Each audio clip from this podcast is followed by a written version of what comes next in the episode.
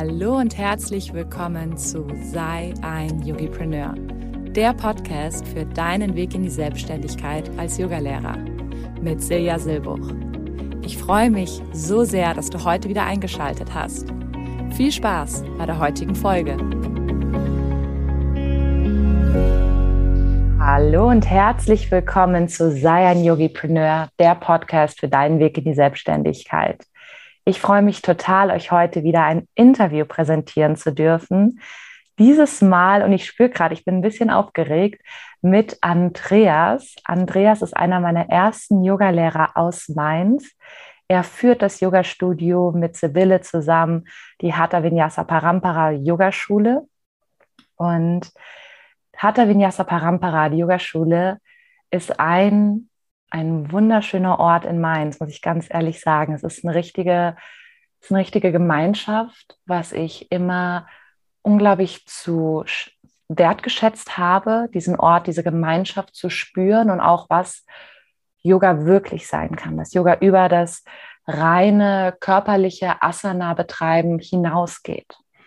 Und ich finde, Sibylle und Andreas zeigen das als Lehrer unglaublich gut, dass es eben nicht nur um die reine, nicht nur um die reine Praxis geht vom Körperertüchtigung, sondern dass zu Yoga mehr dazu gehört als die reinen Asanas. Und deswegen freue ich mich total, Andreas heute im Interview zu haben.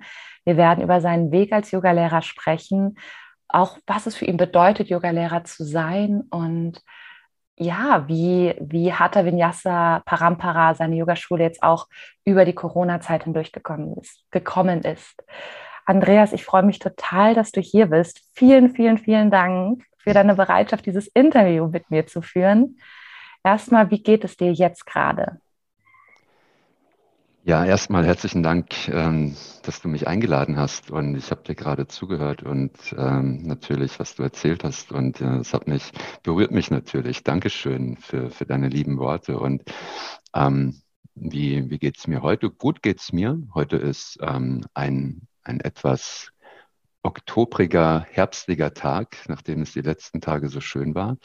Und ich schaue hier praktisch in den grauen äh, Mainzer Vormittagshimmel rein und trinke ähm, einen schönen Tee und äh, bin einfach sehr happy und, und, und glücklich, jetzt hier mit dir reden zu können. Wie geht's ja. dir denn? Mir geht's gut. Mir wird ein bisschen warm. Ohne Klimaanlage Es ist ein bisschen wärmer hier bei mir in Bali. Aber mir geht's gut. Ich bin ein bisschen aufgeregt. Ich freue mich riesig auf dieses Gespräch. Und ich würde gerne mal die Zeit zurück, zurückdrehen. Mhm. So einiges zurückdrehen. Und zwar zu deinen Anfängen als Yogalehrer. Ich habe die Geschichte in meinem Kopf, dass du vor einiger Zeit, also es ist ziemlich lange her, dass du angefangen hast, als Yogalehrer zu starten. Wann war das denn genau? Ähm, tatsächlich angefangen zu unterrichten habe ich 2008, im, im Dezember war das. Mhm. Und das war direkt nachdem ich aus meiner ersten Yogalehrerausbildung zurückgekommen bin. Das heißt, mhm. ich war ähm, November bis Dezember in, in Indien in einem Ashram und habe da meine erste Yogalehrerausbildung gemacht und hatte schon im Vorfeld, habe ich mich ein bisschen umgeschaut und habe dann auch einen sehr schönen Platz gefunden in äh, Frankfurt in, einer, in einem Yogastudio, das es ähm, jetzt schon länger nicht mehr gibt, aber das war damals sehr schön. Und ich kannte den, den Besitzer dieser Yogaschule und der hat gesagt, klar, wenn du wiederkommst, kannst du freitagsabends, wollte ich das machen, ähm, einen, einen Kurs machen und ich wollte das machen, um, um was einfach um zu unterrichten. Mhm. Und das Geld, das ich eingenommen habe, habe ich an meinen äh, Bhagavad Gita-Lehrer aus dem Ashram gespendet, der ein so ein kleines, so ein kleines Gurukul-System in Indien aufgebaut hat. Das heißt, ein Ashram für, für Kinder, die er da ähm, ähm, erzieht, also nicht nur yogisch, sondern auch da ist eine Schule dabei, die bekommen Essen und, und Kleidung. Das heißt, Kinder aus, ähm, sag ich mal, ärmeren Familien oder Waisen auch. Und das hat mir sehr gut gefallen. Und so hat es angefangen. Mit einem Kurs ähm, Hatha Yoga an einem Freitag im Dezember. Ich glaube, es war, ja, muss so kurz vor Weihnachten gewesen sein. Wow. Und das ist schon der erste Punkt, den ich bei dir so unglaublich schön finde und was ich immer wieder bei dir merke, dass du Yoga wirklich lebst. Zum Beispiel dieses, hey, ich gebe dieses Geld an, an jemanden, der es dringend braucht, weil ich brauche es gerade nicht so sehr, also kann ich es weitergeben. Und das ist für mich so eine der Punkte, der für mich yogisch ist. Und was ich hm. bei euch in der oder auch bei dir in, in so vielen Aspekten gesehen habe bei der Hatha Vinyasa Parampara Schule. Und wie ging es dann weiter, dass du, weil ich weiß, dass du damals noch beim, bei einem Großmedienkonzern gearbeitet hast, äh, mhm. äh, in der Technik. Und ähm, wie kam es dann dazu, dass du gesagt hast, okay, das war jetzt schön hier gewesen, angestellt sein, ole ole, und jetzt möchte ich mhm. aber den Weg in die Selbstständigkeit gehen. Wie kam es dann dazu? Das ist, das ist tatsächlich ein, ein, ein langer Weg, der, der sich einfach entwickelt hat und das war auch nicht geplant. Also was ich gemerkt habe, dass mit dem Unterrichten, mir war relativ äh, schnell klar, also auch schon im Ashram und vor allem auch in der Zeit davor. Ähm, ich habe irgendwie ein Jahr lang mich auf diese Ausbildung intensiv vorbereitet, habe jeden Tag Yoga gemacht, morgens meditiert, abends praktiziert, jeden Tag habe nichts anderes gemacht, außer gearbeitet und Yoga und das war irgendwie cool und in der Zeit entsteht entsteht dann auch irgendwie so ein Gefühl, dass da, dass da etwas ist, sich entwickelt, was es echt sein kann. Mhm. Weißt du, was ich meine? Ja. Dass da so ein Gefühl entsteht, ja, das ist nicht nur eine Phase, sondern da, da ist so ein, da ist, man spürt so ein Potenzial, dass, dass sich da was wirklich entwickeln kann. So aus, aus einem, so ein Lebensgefühl. Mhm. Und ähm, ja, genau. Von, von da aus ging es dann, ging's dann weiter, dass ich ähm, einfach ein, eine Klasse unterrichtet habe, diese Freitagsklasse. Mir war aber in Indien schon klar und ähm, das fanden dann viele von den Lehrern dort, als ich das erzählt habe, sehr lustig. Mir war in Indien schon klar, dass ich eigentlich nicht diesen Stil unterrichten möchte, sondern dass ich eigentlich was ganz anderes machen möchte im Yoga, nämlich wollte, ich habe mich vor Indien schon angemeldet für das Jivamukti Teacher Training in New York bei David Life und Sharon Gann und habe das praktisch so gesagt, okay, ich gehe dahin, komme zurück mhm. und bereite mich dann die nächste Zeit intensiv auf New York vor, was dann, ich glaube, fünf oder sechs Monate später war. Und habe dann habe dann praktisch, na, das war so mein Ding, mein Projekt. Und dann bin ich nach New York. Ich habe da die Ausbildung gemacht und das war, das war ja sehr prägend. Also das war eine ganz, ganz tolle Ausbildung und ähm, bei den beiden gelernt zu haben, plus dem ganzen Team war einfach, ähm, also ich erinnere mich da immer noch sehr, sehr gerne an diese Zeit zurück, auch wenn ich kein Jivamukti mehr unterrichte. Mhm. Ähm, und dann als ich dann wieder zurückgekommen bin nach, nach Deutschland, hier nach Frank, also in den Frankfurter Raum ähm, und in Frankfurt unterrichtet habe, hat sich das praktisch, also hat es Fahrt aufgenommen, die, die, also ich bin irgendwie einfach so mitgelaufen mit dem, was sich da entwickelt hat. Weil es gab zu diesem Zeitpunkt, ich glaube, nur eine Jivamukti-Lehrerin im Rhein-Main-Gebiet, die auch gar nicht in Frankfurt unterrichtet hat zu dem Zeitpunkt. Und ich fand das so krass, weil ich konnte mir als unerfahrener Lehrer, also wirklich als, als Rookie, ein absolutes Greenhorn, mhm. ähm, habe ich Angebote bekommen von unterschiedlichen Studios in Frankfurt, die gesagt haben, wir hätten gern Jivamukti-Yoga. Und dann bin ich dann bei einem großen äh, Studio, ähm, habe ich habe ich dann angefangen zu unterrichten in Frankfurt. Ähm, und da hat sich das dann einfach entwickelt. Nach einer gewissen Zeit, also ich sag mal, am Anfang hat es gebraucht, bis die Kurse sich etabliert haben oder der eine Kurs, den ich hatte, das war so ein halbes, dreiviertel Jahr und das ist das, was, was ich denke, was immer an Zeit benötigt wird, wenn man neu anfängt als, als Lehrerin oder als Lehrer, Yoga-Lehrerin oder Lehrer.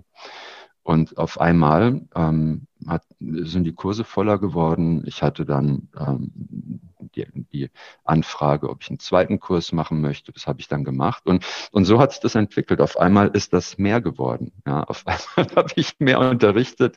Man investiert dann auch natürlich viel Zeit in das Vorbereiten seiner Klassen. Dann kommen Fortbildungen dazu. Und auf einmal war dann so, dieser mein Job, den ich, den ich sehr gemocht habe und den ich auch lange Jahre gemacht habe, ähm, bei einer Radiostation öffentlich-rechtlich hier in Mainz, ähm, das ist dann so parallel gelaufen. Und, und so ging das dann. Und jetzt ist die Frage, Silja, wie viel Zeit hast du? Wenn ich jetzt weiter erzähle. Okay, lass uns mal ein bisschen in die Zukunft springen. Okay. Du hast dann sozusagen das parallel laufen lassen.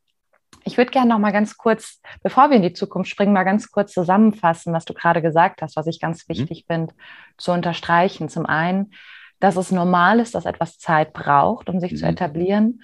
Und das Zweite ist, du hast etwas auf den Markt gebracht, was bisher noch um, eher unbekannt war. Das heißt, da war auch dann ein Bedarf da gewesen, dass die Leute es spannend fanden. Oh, Jivamukti, das ist in Amerika schon so bekannt. Und jetzt hast du das sozusagen nach Frankfurt gebracht oder in den Frankfurter Raum gebracht. Und da war dann natürlich auch ein Interesse da gewesen, das auch in, in diesem Raum zu verbreiten. Ich glaube, das sind nochmal zwei wichtige Faktoren, die ich gerne rausnehmen möchte mhm. aus dieser Geschichte. Du hast dann doch irgendwann diese Entscheidung getroffen, zu sagen, okay, ich möchte mal alle meine, ähm, meine Chips auf die Selbstständigkeit als Yogalehrer setzen. Es gab dann diesen Punkt und dann hast du, wie ich weiß, dich erstmal dafür entschieden, die Studioleitung für ein größeres Yoga-Studio zu übernehmen und hast dann diese Leitung erstmal für einige Jahre gehabt, bis du dich entschieden hast, ein eigenes Studio zu eröffnen mit Sibylle zusammen. Mhm. Was würdest du sagen, hast du aus dieser Zeit, wo du die Studioleitung für jemanden hattest, gelernt, was dann für dich auch gut war für dein eigenes Studio? So vom Ablauf her war es vom, vom Detail ein klein bisschen ja. anders. Also okay. ich habe das mit dem, mit dem Radiojob, das habe ich ähm, lange, lange, lange parallel laufen lassen. Und oh. ich hatte dann irgendwann tatsächlich zwei Fulltime-Jobs. Das eine war beim Radio. Das habe ich meistens in, in habe ich oft morgens gearbeitet oder am Wochenende abends. Das ging ganz gut, ne, weil es so im, im Schichtbetrieb war.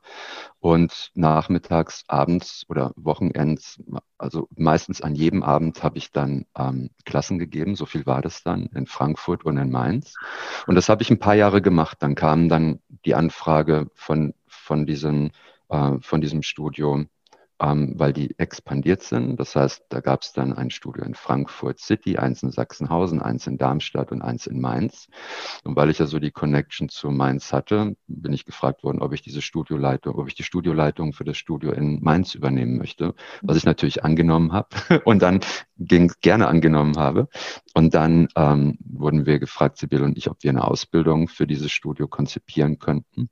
So, das war dann der Punkt. Irgendwann, das war so 2012, hatte ich einen Fulltime-Job beim Radio. Ich habe ähm, ein Studio gemanagt in Mainz. Ich habe eine Ausbildung gegeben ähm, und ähm, habe unterrichtet. Und das war dann irgendwann mal, irgendwann mal habe ich gemerkt, also ich werde beiden für mich nicht so gerecht weil ich dann auch gemerkt habe, ich bin montags extrem müde. und wenn du, wenn du in deinem Job gefragt wirst, Andreas, warum bist du immer so müde, so von höherer Stelle, ist es an der Zeit, sich mal zu überlegen, ja, wie geht man mit seinem eigenen Energiepotenzial um und wird man dem dann auch noch gerecht, ja. Mhm.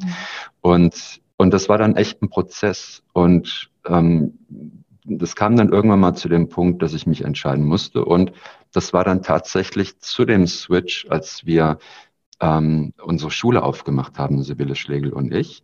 Ähm, da habe ich dann gesagt, okay, ich gehe, äh, und das, das weiß ich so zu schätzen, äh, meinem, meinem alten Arbeitgeber, dass, dass ich ähm, erstmal ein Jahr ein Sabbatical machen konnte, mit mhm. ähm, der Option, wieder in meinen alten Job einzutauchen, wenn es nicht funktioniert.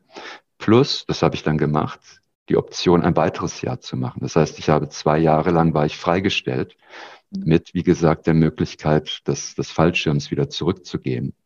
Und nach zwei Jahren war das dann der Punkt, wo wir gesagt haben, okay, die Chancen stehen gut, es funktioniert. Ähm, weil das ist auch, wenn man, ne, ganz, ganz wichtig, wenn man sich selbstständig macht, zu wissen, du musst zwei Jahre lang wirklich, wirklich aufpassen. Weil nach zwei Jahren findest du raus, ob das passt mit den Vorauszahlungen, den Rückzahlungen, Krankenkasse, ähm, ähm, Rentenversicherung und diese ganzen Sachen, was man so einfach noch nicht weiß, ja, ob das wirklich Bestand hat und ob das funktioniert. Und das war dann praktisch 2017 habe ich mich endgültig und wirklich nach langem Überlegen von, von, äh, von meinem Radiojob getrennt dann. Mhm. Wow. So war das dann. Würdest du jemand anderen das im Nachhinein auch empfehlen, zu sagen, okay, hab lieber deine Festanstellung neben deiner mhm. Selbstständigkeit? Es ist, also, wenn mich jemand fragt, würde ich das sagen, ja. Okay. Weil, also wir bilden ja auch Yoga-Lehrer aus, ähm, Sibylle und ich, also in unserer Methode, Hatha Vinyasa, Parampara Yoga. Und hinten raus ne, werden uns dann auch immer Fragen gestellt und mittlerweile ist es auch mit drin, dass ich den Leuten sage, wenn ihr euch einen Gefallen tun wollt nach der Ausbildung, macht das erstmal auf einer, auf einer energetisch machbaren Ebene. Das mhm. heißt, was ich empfehle, ein bis zwei Kurse, maximal zwei Kurse in der Woche. Ja. Und das ein Jahr. Und in diesen, nach einem Jahr ist es meistens nämlich so, dass die Anfangseuphorie und Anfangsenergie weg ist. Das ist einfach so. Und dann ist Honeymoon over, ja, und dann find, sieht man praktisch, hat das, hat das Substanz, ja, mhm. macht das Sinn. Und ich habe das ein paar Mal schon auch erlebt, dass Leute nach der Ausbildung gesagt haben, so, das ist es jetzt, haben ihren Job gekündigt, haben 10, 15 Klassen unterrichtet in der Woche. Nach einem Jahr waren die weg, nie wieder gesehen, kein Yoga mehr. Ja. Und das ist okay, ist eine Erfahrung ja. und so ist das Leben. Ja. Und ja. Ähm, aber wenn, wie gesagt, wenn mich jemand fragt, würde ich den Tipp geben, fang langsam an. Ja, lass ja. es langsam wachsen. Mhm. Würde ich tatsächlich auch sagen, weil ich bin einer von den Yogalehrern. Ich habe direkt gestartet okay. mit zwölf äh, Kursen die Woche. Und ja. nach anderthalb Jahren war ich, hatte ich einen Yogalehrer-Burnout und habe gesagt, ja. okay, mhm. das ist vielleicht doch nicht genau das, was ich möchte. Ja, deswegen sehr, sehr guter Tipp. Vor allem als Yogalehrer, man gibt ja so viel in den Klassen. Das habe ich ähm, tatsächlich nicht gesehen im, im, im Vorfeld, mhm. wie viel man gibt als Yogalehrer, wie viel man auch energetisch gibt, wie sehr man diesen Raum hält. Das ist energetisch viel anstrengender als körperlich tatsächlich. Ja, was, was mir, was ich, also was mir sehr geholfen hat vom Verständnis her, ist, ähm, ich habe irgendwann mal von einem, einem äh, Freund von Sibylle ein Buch geschenkt bekommen. Ähm, und da ging es, das ist ein englisches Buch, ein ganz kleines Buch, und das heißt Four Steps to Mastery. Und das ist geschrieben äh, von einem Aikido-Meister. Und der beschreibt das, ne? also diese Stufen, bis du in diese Meisterschaft kommst. Und und Meisterschaft in, äh, hat auch, oder das hat auch wirklich was immer auf verschiedenen Aspekten mit unserem Leben zu tun. So gut in diesem, in dieser Selbstständigkeit zu sein und damit wirklich d'accord zu sein, diesen, diesen Groove zu haben, so zu leben, weil da gibt's ja viele Anforderungen, ne? auch gerade durch Corona, da kommen wir bestimmt noch drauf, ne? Ja. was da, da merkt man, bist du im Sattel, ja, bist du mhm. fest oder schwimmst du? Und, und auf diesem Weg kommen halt so, äh, kommen halt so diese Phasen, ne, diese Wachstumsphasen. Und, ähm, und es kommt halt auch dazu, dass man merkt, okay, ich unterrichte und ich unterrichte auch, wenn ich vielleicht, wie fühlt sich das an, wenn ich nicht in Form bin, wenn ich nicht fit bin? Mhm. Wie fühlt sich das an zu unterrichten, wenn ich verletzt bin? Mhm. Inwieweit, wie, wie ist das, wenn ich mal irgendwie einen Hänger habe auch? Ne? Das Leben, ich sag mal, ist ja äh, vielschichtig. Ja? Und da kommen ja diverse Anforderungen an uns oder Herausforderungen. Ne? So, keine Ahnung, auf privater Ebene, ne? sag mal, Trennung oder Verluste oder irgendwie sowas. So, wie gehst du dann damit um? Ja? Und das ist, das ist etwas, das wächst im Laufe der Zeit, ne? wo man merkt, okay, gut, jetzt bin ich am Ende meiner Kräfte und jetzt höre ich aber nicht auf, sondern ich gebe dann immer den Tipp, connecte dich wieder. Mhm. Such deine Lehrerin, deinen Lehrer auf. Geh, zieh dich zurück, praktiziere. Ja, also ich sage dann immer so den Finger in die spirituelle Steckdose stecken, ja, ja. Um, um halt einfach wieder Power zu bekommen, ja. um sich aufzuladen. Ja. Das hat mich tatsächlich, als wir uns äh, während Corona gehört haben, am meisten inspiriert, wo du erzählt hast, wow, ich praktiziere wieder richtig viel. Mhm. Und das fand ich total schön, weil ich habe ähm, bei mir selber oder jetzt auch bei mir selber gemerkt, als ich selber als Yogalehrerin gearbeitet habe, habe ich wenig praktiziert. Und jetzt mhm. erst die letzten zwei Jahre habe ich wieder angefangen, viel zu praktizieren. Mhm. Und ich merke, wie das meiner mentalen Gesundheit so hilft und auch meiner inneren Stabilität. Mhm. Was würdest du denn Yoga-Lehrern empfehlen, die wie ich sind, die sagen, oh, ich unterrichte so viel und jetzt noch Zeit für die eigene Praxis, ich bin schon so viel mhm. auf der Matte. Wie schaffst du das, dass du trotzdem noch die Motivation hast zu sagen, okay, ich, ich weiß, wie gut das für mich ist? Mhm.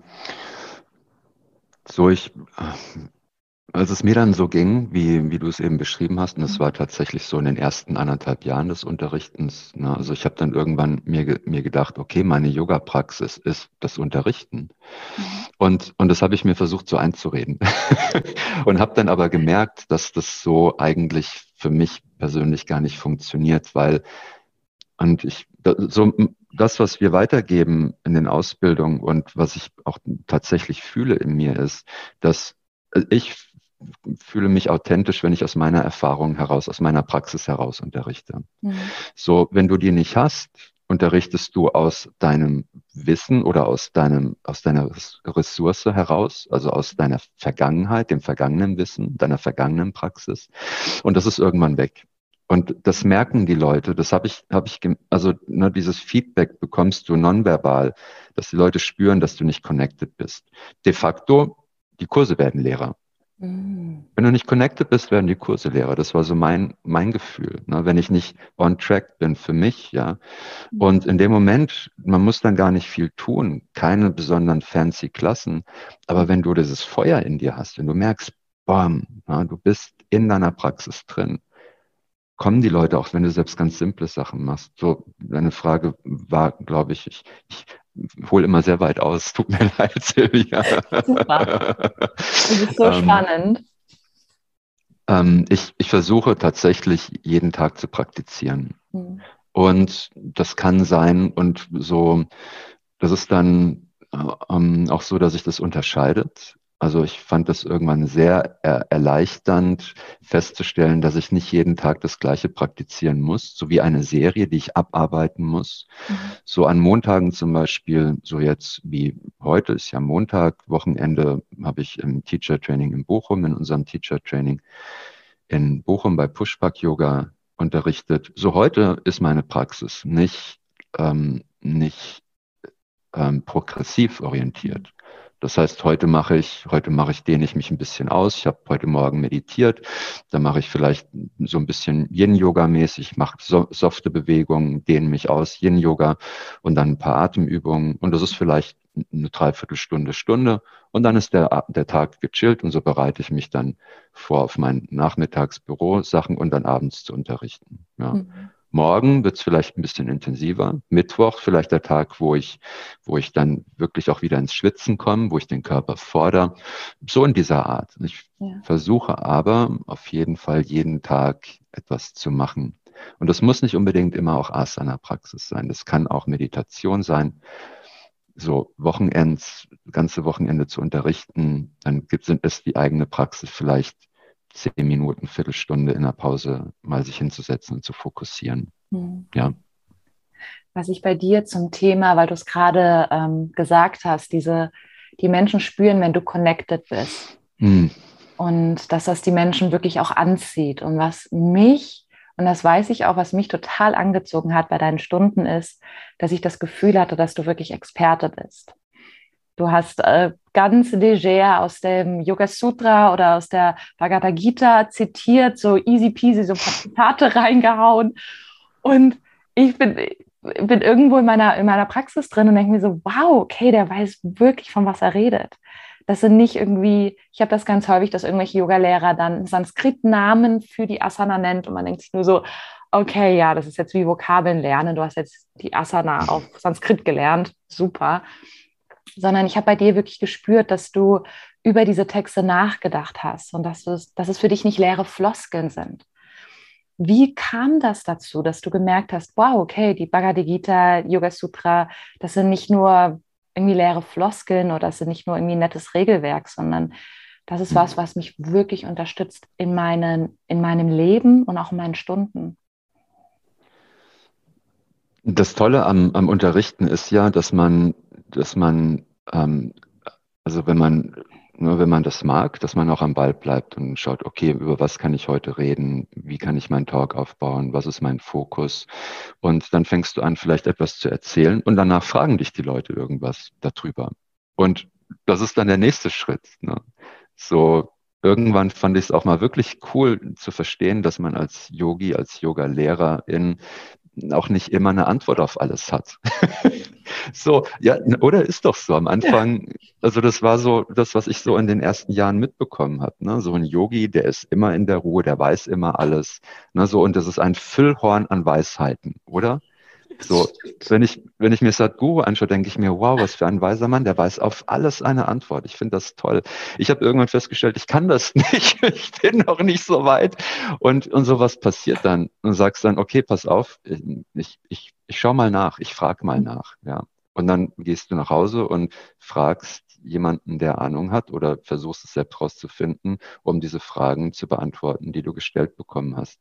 Das mhm. Ganze wird dann noch intensiver auf Workshops und richtig intensiv wird es dann in Ausbildung, weil die Leute wollen es genau wissen. Das mhm. heißt, du bereitest dich einfach noch besser vor und noch besser vor.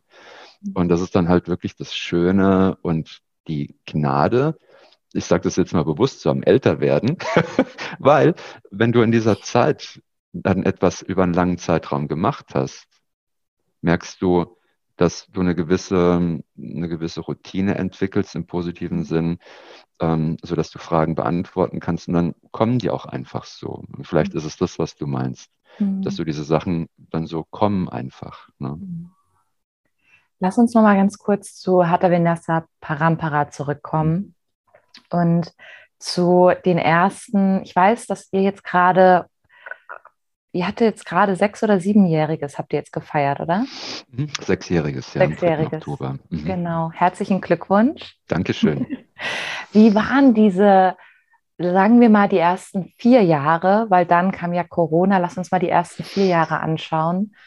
Ähm, wie waren diese ersten vier bis fünf Jahre mit der Yogaschule? Wie hat sich das entwickelt? Vielleicht auch spannend für jemanden, der jetzt auch mit der Yogaschule gerade startet? Was kann er erwarten? Mhm. Ich glaube, dass es tatsächlich eine ein ganz krasse Veränderung gibt in diesem, in diesem Bereich, dass man eine Yogaschule oder sich verselbstständigt. Mhm. Vielleicht auch mal speziell im Bereich Yoga, mhm. weil ich glaube, heutzutage durch Online, was passiert ist durch Corona, dass die Leute bereit sind, auch online in Klassen zu gehen, dass digitale Medien benutzt werden, dass Instagram und Facebook noch mehr, also Facebook wahrscheinlich nicht mehr so, aber Instagram noch mehr eine Rolle spielt. Ich sage mal, das war für uns, als wir angefangen haben, absolut, also hat, das hat für uns damals keine Rolle gespielt. Mhm. Wir haben, wir haben aufgemacht. Möchtest, was möchtest du genau wissen jetzt in dieser Zeit mhm. des Eröffnens? Lass uns ganz kurz mal bei der Zeit der Eröffnens bleiben. Was mich jetzt gerade interessiert, 2015 habt ihr eröffnet. Ja. 2015 habe ich in Mainz ja auch selber gelebt. Und mhm. da gab es zwei, drei andere Yogaschulen. Mhm. Ich weiß das so genau, weil ich war großer Fan von einer anderen Yogaschule, du ja. äh, wo ich, äh, wo ich äh, Schüler war. Und äh, bevor sie zugemacht hat und ich eure Yogaschule dann gefunden mhm. habe, woher kamen eure Schüler am Anfang? Wie sind die auf mhm. euch aufmerksam geworden, wenn ihr eben nicht soziale Medien genutzt habt? Ja, also zum einen 2015 ähm, haben wir bis dahin, sage ich mal, sechs Jahre schon unterrichtet. Mhm.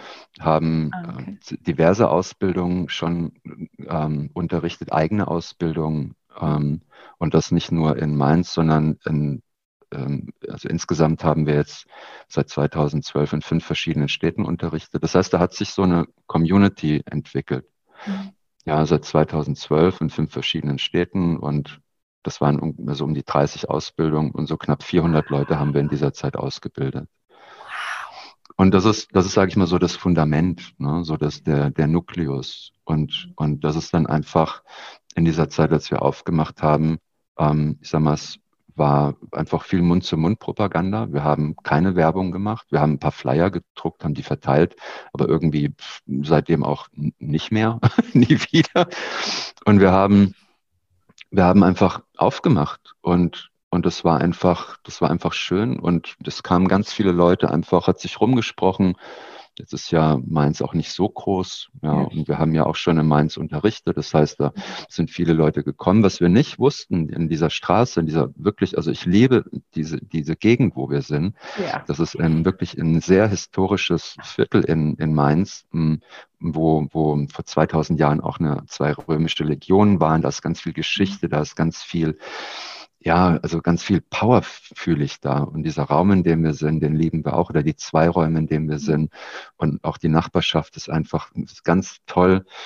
Und ähm, so, was wir nicht wussten, ist, dass um unsere Schule herum extrem viele äh, WGs sind von Zahnarzt, also Zahn, angehende Zahnärztinnen. Und, und Sibylle und ich, wir, wir haben die ersten Tage aufgemacht und wir haben dann miteinander gesprochen, weil wir haben an unterschiedlichen Tagen unterrichtet und Sibylle kam nach Hause und sagte, das war voll heute. Und bei mir am nächsten Tag auch, das ist voll. Da kamen die Leute und wir haben uns gefragt, wo kommt denn ihr alle her? Bis wir das dann rausgefunden haben, dass es WGs waren, die untereinander gesagt haben, wir gehen heute dahin. Plus halt ähm, alte Schülerinnen und Schüler, ja. Und natürlich viele auch aus unseren Ausbildungen, die dann einfach Leute mitgebracht haben. Das waren die ersten, sage ich mal, die ersten Monate war fast, war, hat sich angefühlt wie ein Fest, ein einziges Fest. Ja. Weil die Leute haben, haben sich getroffen und haben, haben sich gefreut, sich wiederzusehen und, und haben, und jetzt sind ja die Mainzer wirklich, also das ist ja auch eine so eine geile Sache. Die Mainzer sind halt auch so kontaktfreudig. Ja, ja sind wir. Wenn man das in anderen Städten kennt, so von den Energien her, dass es dann manchmal in diesen großen, sehr rajasischen Städten ein, ein Kommen und Gehen. Ne? Aber der Mainzer, die Mainzerin, die kommt gerne früher zum Tee und äh, man hat dann manchmal so das Gefühl, ähm, man stört mit der Klasse, wenn man anfangen möchte. Nee, Spaß, ja. Also das, das ist eine unheimlich schöne Gemeinschaft. Die Leute lernen sich kennen, gehen danach dann, also vor Corona weg und gehen noch was, vielleicht was trinken mhm. oder verabreden sich für die nächsten Tage. Und es war einfach, wir standen da einfach nur fast daneben und, und haben gestaunt. Ja. Also so hat sich das im Nachhinein angefühlt, ja. ja. Das habe ich auch beobachtet bei euren Klassen. Also als ich da reinge, Ende 2016, glaube ich, bin ich zu euren Yogakursen gekommen. Und ich bin da reingekommen und alle haben sich miteinander unterhalten, Tee wurde getrunken. Und ja, das ist typisch meins, das stimmt schon. Vor allem, ich musste so lachen, als du gesagt hast, sie sind dann anschließend noch was trinken gegangen. Das ist auch typisch Mainzer. Mhm. So schön beim Yoga und Om Shanti Shanti und anschließend, und jetzt gehen wir mal noch mal einen Shoppe trinken, ne? schön an den Alkohol hinterherkippen. Ähm, oh, ähm, jetzt bin ich ganz kurz rausgekommen aus meinem Interview mit Nostalgie zu meint. Genau, also diese Gemeinschaft hat sich also auch dadurch gebildet, weil ihr einfach schon diese, diese Menschen kanntet und sich natürlich auch die Location, in der die ihr gefunden habt, sich auch perfekt angeboten hat, mhm. um einfach Menschen ja. anzuziehen. Ja. Ja. Es kam, es kamen tatsächlich jetzt nicht so, so viele ähm, mit von dem alten Studio, wo wir ja. unterrichtet haben. Also das war tatsächlich nicht so, sondern es war, und das ist auch etwas, wenn ich, ähm, ich bin ein paar Mal gefragt worden, so von, von äh, befreundeten Yoga-Lehrerinnen waren es bis dahin alles Lehrerinnen, die in anderen Städten dann eine, eine, eine Schule aufmachen wollten. Und das ein oder andere Mal habe ich die dann auch besucht und dann haben wir uns verschiedene Locations angeschaut. So der Punkt ist tatsächlich die Lage des, der, der Schule oder der, also der Ort, wo ist das? Das ist nicht zu unterschätzen für, mein, für meine Begriffe. Auch zu sehen, okay, wie ist das in den dunklen Jahreszeiten? Ist es immer noch cozy? Ja? Mhm. Ist das safe? Gibt es mhm. Parkplätze, Fahrradparkplätze? Gibt es Anbindungen, Straßenbahn, U-Bahn, was auch immer? Ne? Lauter so Sachen. Und dann innen natürlich der Raum, ist der warm genug? Also tatsächlich. Ne? Ähm, nicht nur von, also warm von der Temperatur, aber auch vom Gefühl her. Ne? Ja. Und ich glaube, das ist, spielt eine, also nicht unerhebliche Rolle. Ne? Ja, extrem. Ja. Für mich als Schülerin, wenn ich nicht gewusst hätte, wie ich von euch wegkomme, mhm. dann wäre ich nicht zu euch gekommen. Das war ein Grund, warum mhm. ich nicht zu einem Yoga-Studio in die Neustadt gegangen bin mhm. weil das für mich zu weit gewesen wäre. Obwohl mhm. mir jeder von diesem Yoga-Studio vorgeschwärmt hat, 2015, mhm. aber mhm. war für mich keine Option. Deswegen bin ich mhm. zu dem in die Altstadt gegangen. Weil das für mich war, war das am nächsten gewesen. Es ist alles eine Sache von Location und Anbindung. Total wichtig, nicht zu unterschätzen. Und jetzt, die letzten, das letzte Jahr hat sich ja unglaublich viel verändert. Mhm wir konnten oder ihr konntet durch Corona nicht mehr wirklich vor Ort arbeiten, nicht mehr unterrichten. Wie hast du dieses Jahr mit Corona erlebt? Wie war das für dich persönlich erstmal und dann gerne auch später für Hatha Vinyasa Parampara? Ähm, facettenreich, würde ich mal sagen, waren die letzten. Na, jetzt gehen wir mal von, wann hat es angefangen? März ja. 2019. Ja. März, März 2020. 2019. Äh, sorry, genau, 2020. das wäre ein bisschen lang jetzt, 2019. Genau, März 2020. Naja, so, ich glaube, wie für alle äh, eine, eine, eine, ein, ein, ein rasanter Ritt, gerade im ersten Lockdown, weil es, oder in der ersten Phase, weil es gar nicht abzuschätzen war, was passiert. Also überhaupt nicht. Ja. Und ähm, persönlich, also äh, zurückblickend und ich sag mal, man hat jetzt im Moment so ein bisschen das Gefühl, Corona ist vorbei. Also na, natürlich nicht, aber so gefühlt ähm, spielt das jetzt nicht mehr auch in den Medien so eine Rolle. Ähm, natürlich haben wir noch diese Auflagen, aber jetzt von diesem Punkt aus jetzt kann ich sagen, es war eine, eine krasse Zeit mit, mit äh, sag ich mal, auch ein, zwei wirklichen Lows. Mhm. Ähm, aber ich bin, ich weiß, ich weiß, wenn man das so von so immer so hört, aber ich fühle es tatsächlich. Ich bin super dankbar für die Zeit, weil ich habe so viel gelernt, so schnell, so viel. Und ich habe mir an verschiedenen Punkten war es nicht mehr, ähm, ist man, ist man nicht mehr um ein paar Fragen drumherum gekommen, die man sich einfach manchmal stellen muss im Leben. Mhm. Also wie zum Beispiel, wo willst du denn hin in den nächsten Jahren? Und wirklich, wirklich hin. Und praktisch eingeloggt zu sein, ja, also gelockt down zu sein und nicht mehr um diese Fragen drumherum zu kommen, fand ich sensationell. Also ich fühle mich durch diese Zeit ähm, einfach, ja, also die, ich habe so das Gefühl, die Entwicklung war schneller, als sie sonst normal gegangen wäre, die eigene und auch, ich glaube, von vielen, vielen anderen Menschen auch, mhm. ganz sicher. Ja. So, das war das Persönliche. Ne? Mhm. Ich habe ähm, auch zwischendrin, gerade im ersten Lockdown, und das war sage ich mal, die ersten zwei Wochen, so, na, das, da haben wir uns ja, glaube ich, unterhalten, wo ich gesagt habe, okay, ich mache jetzt genau das, was ich immer schon wollte. Ich ziehe mich jetzt wieder zurück, ja, wie damals im Himalaya oder in dem einem Ashram, ja. gehe praktisch in meine Höhle hier, in meine Wohnung, habe hab mir viel Reis und Linsen gekauft und mache jetzt hier mein Sadhana. Ich mache von morgens bis abends Yoga. Ne? Also Hatha Yoga mit Pranayama und Mudras, so wie es in der Pradipika steht. Und das hat dann auch war dann auch okay. Und dann irgendwann habe ich gemerkt, ähm, nee, da, da passt gerade was nicht. Und auf einmal, ne, und ich rede jetzt einfach mal tatsächlich, also ich rede jetzt mal wirklich offen, ähm, habe ich Angst bekommen. Weil auf einmal habe ich mich gefragt, okay, was ist, wenn es das jetzt war? Ne? Neben praktisch in dem Asana und Pranayama-Sessions zwischendrin, so wie so ein Schock, so, uff, okay, was ist, wenn es nicht weitergeht? Und dann hatte ich so ein paar Tage, wo wirklich, wo ich, wo wirklich gar nichts ging irgendwie. Und das hat wiederum, und dann kam sowas wie so ein Umkehrschwung, hat dann dazu geführt, dass wir voll in die Aktion gegangen sind, bis wir angefangen haben, ähm, ein Online-Portal aufzubauen, dass wir Unmengen von Material produziert haben. Also das war zurückblickend gesehen echt heftig, wie, wie viel wir gemacht haben, Sibylle und ich und ganz viele von unseren tollen Lehrerinnen und Lehrern mhm. haben Videos produziert und gemacht und getan. Und auf einmal hat sich da so etwas entwickelt. Ne? Auf einmal ist man von einem ja, Offline-Yoga-Lehrer zu, zu so einem Online-Dings geworden. das sage ich jetzt mal so.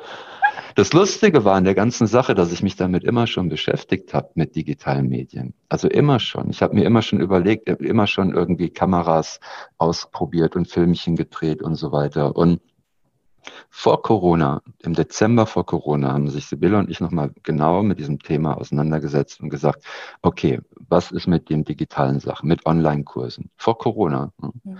Und wir beide haben gesagt, okay, wir, wir, wir haben da lang drüber nachgedacht und gesagt, wir machen es nicht. Wir machen keine Online-Sachen, gar nichts. Und haben diese ganzen Pläne, na, diese ganzen, diese ganzen Informationen, die wir gesammelt haben, einfach in so eine Schublade reingetan und die Schublade zugemacht. Und abends sagte ich dann zu einem befreundeten Lehrer, der zu mir in die Klasse kam, der sagte, und produziert ihr jetzt online? Sagen, nee, wir haben heute beschlossen, Dezember 2019, wir machen nichts online, gar nichts. April so, vier Monate später. Schublade ja, auf. genau. Vier Monate später waren wir ein reines Online-Unternehmen. Gefühlt. Oh, manchmal ist echt das Leben ironisch, oder? Wo man so Voll, denkt, so, total. okay, cool. Wow. Aber auch, es spricht für euch, dass ihr sagt, hey, wir wollen offline bleiben. So habe ich auch eure Schule erlebt. Wie würdest ja. du oder was würdest du sagen für Hatha Vinyasa Parampara, diese Zeit ähm, von offline zu online? Wie, wie war das für deine Yogaschule gewesen?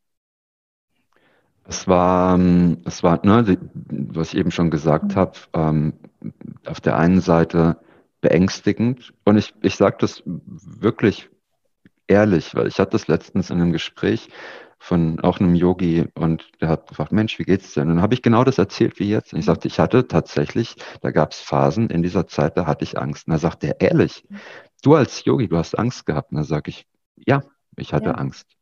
Ich hatte wirklich, da gab es Momente, wo ich nicht mehr genau wusste, wie kann, wie, wie geht das weiter? Hm.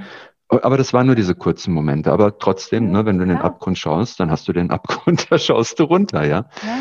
Und, ähm, und, und ich finde, ich, das ist so ein Punkt, wo ich mir denke, lasst uns, oder für mich, ich habe kein Problem damit, auch mal, oder ich habe kein Problem damit, die Maske auch fallen zu lassen. Mhm. Sagen, ich bin, okay, ich mache das jetzt schon seit ein paar Wochen und Jahren Yoga, ähm, aber ich, da steckt auch ein ganz normaler, ich sag mal, da stecken, steckt das dahinter, was auch ein Mensch, was, was Menschen halt ausmacht. Ne? Ja. Und da sind, da sind, ja, eben. Und das, das ist so einer von diesen wirklich lehrreichen Sachen. Ja. Aus dieser Zeit für mich. Noch mehr. Ja. So, und wie, wie war das für unsere Schule? Das eine, ne, dieser, dieser, dieser finanzielle Aspekt, der dann, dann doch irgendwie da ist, aber auf der anderen Seite, und das war wirklich, ähm, für unsere Schule war das auch berührend ohne Ende.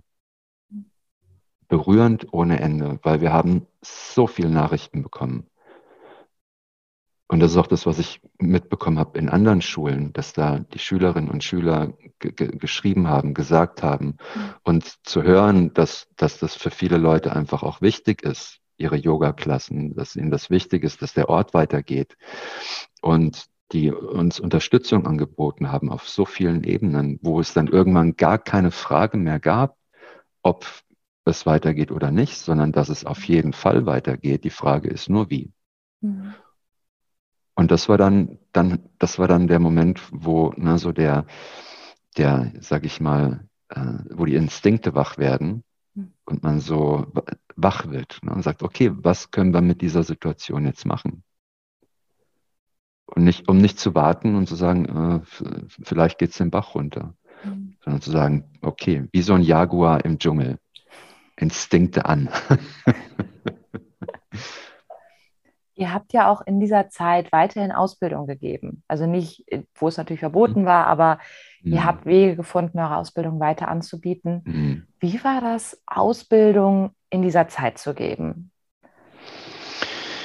Ähm, auch hier, da gibt es jetzt, also das äh, sehr, sehr unterschiedlich von TT zu TT. Also ich habe ich hab einfach auch nochmal, weil ich nicht so gut bin mit Zahlen, ich merke mir so Sachen nicht immer ta tatsächlich jetzt auch noch mal rausgeschrieben. Also in dieser Corona-Zeit haben wir sechs Teacher-Trainings in drei Städten gemacht und insgesamt haben wir dann 90 Leute gehabt. Also insgesamt, ne, so Pi mal Daumen.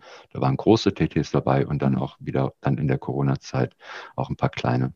Und ähm, und das war, das hat halt auch ähnlich wie diese Corona-Zeit mit diesen zwei sehr unterschiedlichen Lockdowns auch unterschiedliche ähm, ähm, unterschiedliche Energien gehabt. Ne? Mhm. Und was wir gar nicht machen wollten, also wo, und, und ich glaube, ich war derjenige, der sich am meisten mit Händen und Füßen gestreut hat, ist online in TTs zu unterrichten, mhm. weil wir wissen, dass viel halt hm, sowas wie Shaktipat ist. Ne? Also Informationen vermitteln sich im Raum über halt auch Schwingung und, und Berührung vor allem. Ne? Ja. Also Übertragung von Informationen und, und wir, wir haben da wirklich ähm, äh, uns, uns, also wir hatten auch gar nicht in dieser Zeit, in der ersten Zeit, die, die technische Voraussetzung. Das kam dann alles später dazu. Ähm, aber wir haben einfach pausiert. Wir haben pausiert und haben ähm, angeboten, mit den Leuten in Kontakt zu bleiben, indem wir, also Sibylle und ich haben im, im ersten Lockdown jede Woche ähm, Talks gegeben. Sibylle dienstags und nicht donnerstags, glaube ich, war das. Oder umgekehrt. Über Themen. Wir, hatten, wir haben beide im Endeffekt intuitiv ähm, das raus, das Thema gehabt, wie man, wie man aus, wie man als Yogi aus der Krise rauskommt. Anhand der Bhagavad Gita zum Beispiel. Ja. Oder anhand auch von, ja, was können wir aus, dem, äh, aus, aus der Pradipika rausziehen. Mhm. Und das hat sich so entwickelt und auch das hat einen Mordspaß gemacht. Wir waren praktisch live, ja. und, und, und das war auch, das hat war, hat viel Spaß gemacht. Es kamen ganz viele Leute dazu. Und so sind wir in Kontakt geblieben, halt auch mit unseren Teacher Trainees. Aber wir haben nicht unterrichtet. Und so gab es halt Lücken ähm, und halt auch Verschiebungen von den Terminen, was wir sonst nie haben und nie machen. Wir verschieben keine Termine.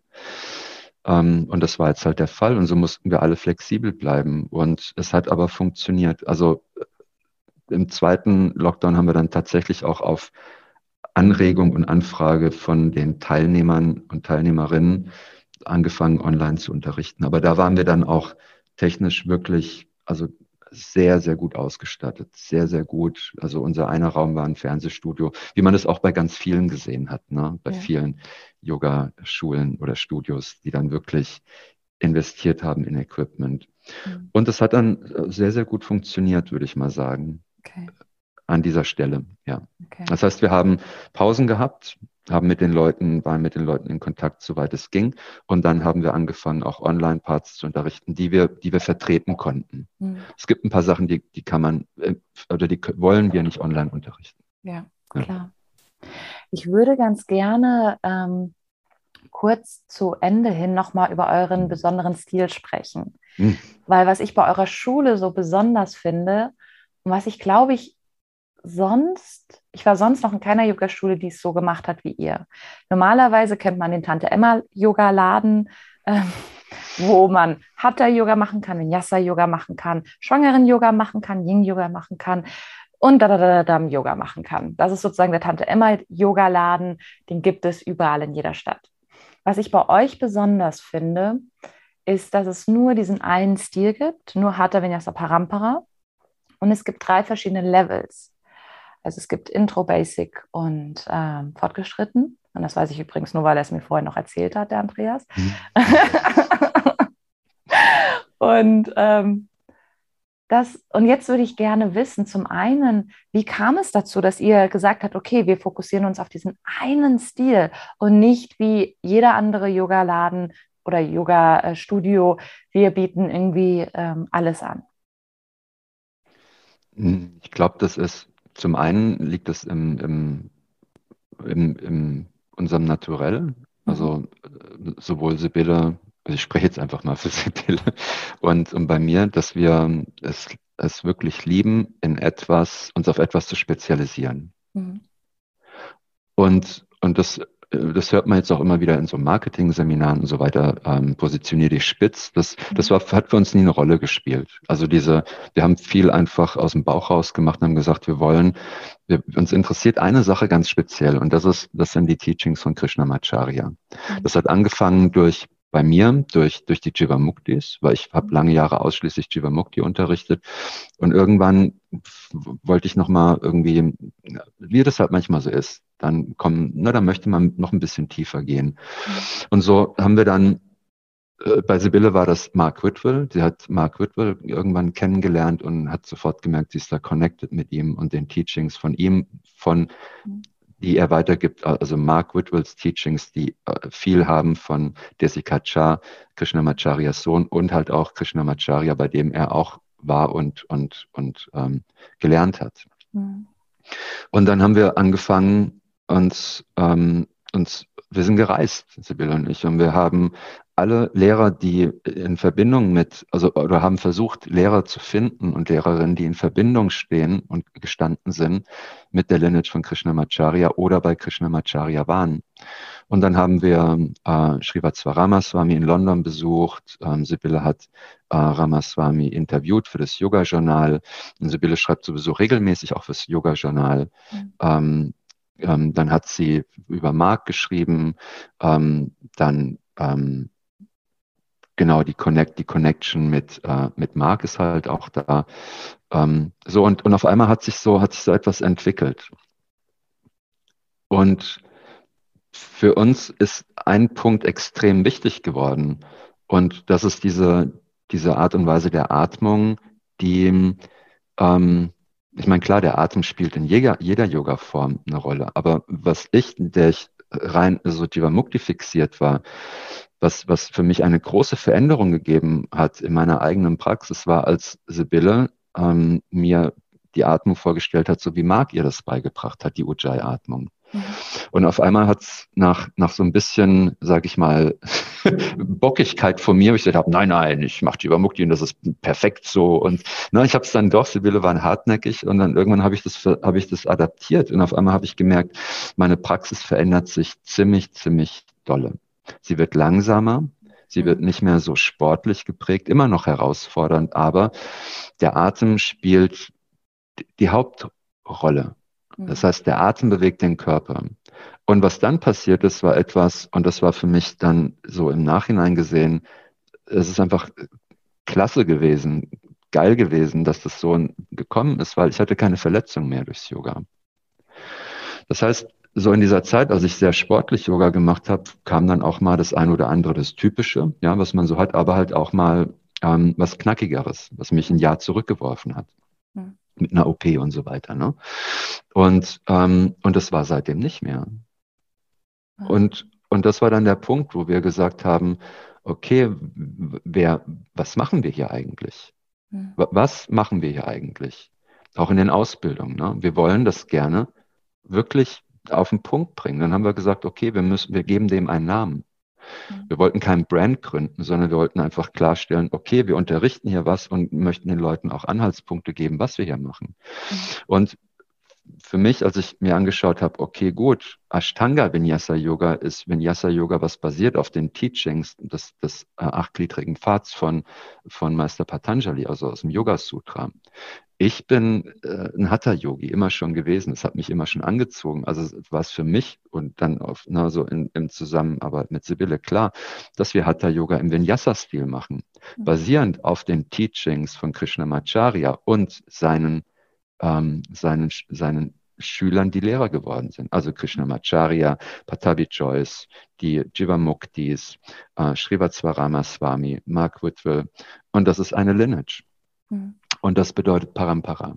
Parampara heißt von einem zum ah. anderen, von Lehrer zu Schüler. Das heißt, wir wollen damit unsere, unsere, unsere Dankbarkeit auch ausdrücken, von dieser Lineage gelernt zu haben. Und das ist das, was wir auch weitergeben möchten. Mhm. Natürlich auf in, in unserer, sag ich mal, in unserer Interpretation halt modern. Ne? Wir kommen ähm, die Krishnamacharya Lineage ist eine tantrische Lineage, das heißt eine dem Leben zugewandte Lineage. Wir sind nicht Monastär. Mhm. Das heißt, wir wollen mit dem, was wir tun, auch ausdrücken, dass wir im Leben stehen. Ne? Mhm. Also wir sind nicht die Lineage oder wir sind nicht die Yogis und Yoginis, die sagen, okay, das Leben ist nur Illusion, was durchaus eine, äh, was eine, was eine äh, valide Sichtweise ist ne, im Vedanta sondern für uns ist so, okay, das hier, das Leben ist das, wie es ist. Mhm. Dieser Körper ist das, in dem etwas zu Hause ist. Ja. Mhm. das ist das, was die Yogis sagen. Ja, Atman gleich Brahman. So, und das heißt, na, wir sind in dieser Householder-Lineage drin. Und, und das ist das, was es ausdrückt. Hatha, Vinyasa, Parampara Yoga. Wir machen Hatha Yoga im, im Vinyasa-Stil, basierend auf den Teachings der Krishnamacharya Lineage in unserem, in, im modernen Gewand. Ja. ja. Jetzt haben wir auch das Geheimnis gelüftet, was Parampara heißt. Ja. War ganz zum Ende des Interviews. Was würdest du gerne noch den Zuhörern dieses Interviews noch mitgeben? Wo würdest du sagen, boah, das ist für die wichtig zu erfahren über ähm, vielleicht über, über den über Yoga. Und das ist ein riesiges Thema, das ist mir gerade bewusst. Ja, was, was soll ich dir darauf jetzt antworten?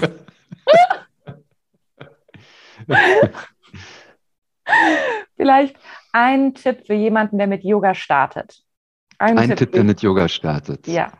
Was ich, was ich wirklich ich, ich, wün, ich wünsche mir, dass wenn jemand mit Yoga startet, dass er, er oder sie so lange am Ball bleibt, bis, bis, bis das Richtige gefunden wird. Ne, oft ist ja so, man geht irgendwie in eine Yogastunde, dann merkt man, ah, das ist nichts für mich, da liegt man nur rum oder zu anstrengend oder ne, so, weil, weil ich, ich tatsächlich, mein, mein fester Glaube ist, dass wir Menschen an einem Punkt sind, ähm, an dem die Lehren des Yogas dringend benötigt werden.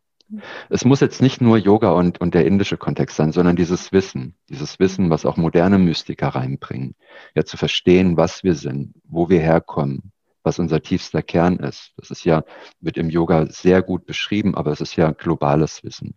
So, ich, ich, wün, ich wünsche mir, dass die Menschen äh, eine, eine gute Schule finden, ein gutes Studio finden, was ihnen gefällt und dann am Ball bleiben und es machen, weil es gebraucht wird, weil jeder Mensch wichtig ist für und einzahlt in, in das, sag ich mal, äh, in, in, dieses, in dieses Ding, was wir hier alle haben. Mhm. Jeder Mensch, jeder Gedanke ist wichtig. Und es ist wichtig, dass wir Menschen gut miteinander umgehen, dass wir gut mit uns umgehen. Und Yoga ist, und das sage ich immer wieder aus vollster Überzeugung, Yoga ist ein Investment in die eigene Zukunft, in die Gesundheit, in die mentale Stärke. Und das ist im Endeffekt das, was es auch war jetzt die letzten anderthalb Jahre. Der, der, der, the proof. Ja. Na, so. Wie funktioniert das? Funktioniert das Yoga, Meditation, Stärke? Ist die Praxis die richtige? Wie gehe ich durch diese Zeit? Und, und ich, ich kann nur sagen, ich bin, ich bin mehr als happy, dass ich irgendwann mal den richtigen Lehrer gefunden habe, dass, dass, ähm, dass dann immer wieder auch Leute dabei waren, die gesagt haben, mach weiter, ne, so die, wo Unterstützung war, dass ich selbst dran geblieben bin und so gut durch diese Zeit gekommen bin, für mich persönlich. Und ja, ich glaube, das ist in, in einem Satz, äh, Silja, oder eine halbe Stunde drüber erzählt. Es waren jetzt 20 Sätze, oder? Und Kürzer ging es nicht. Es ist super. Du, ich höre dir unglaublich gerne zu und ich glaube, so geht es auch den Zuhörern. Und noch eine, eine Abschlussfrage. Ein Tipp für jemanden, der sich als Yogalehrer selbstständig machen möchte. Ui. I know. Bleib connected. Mhm. Connecte dich.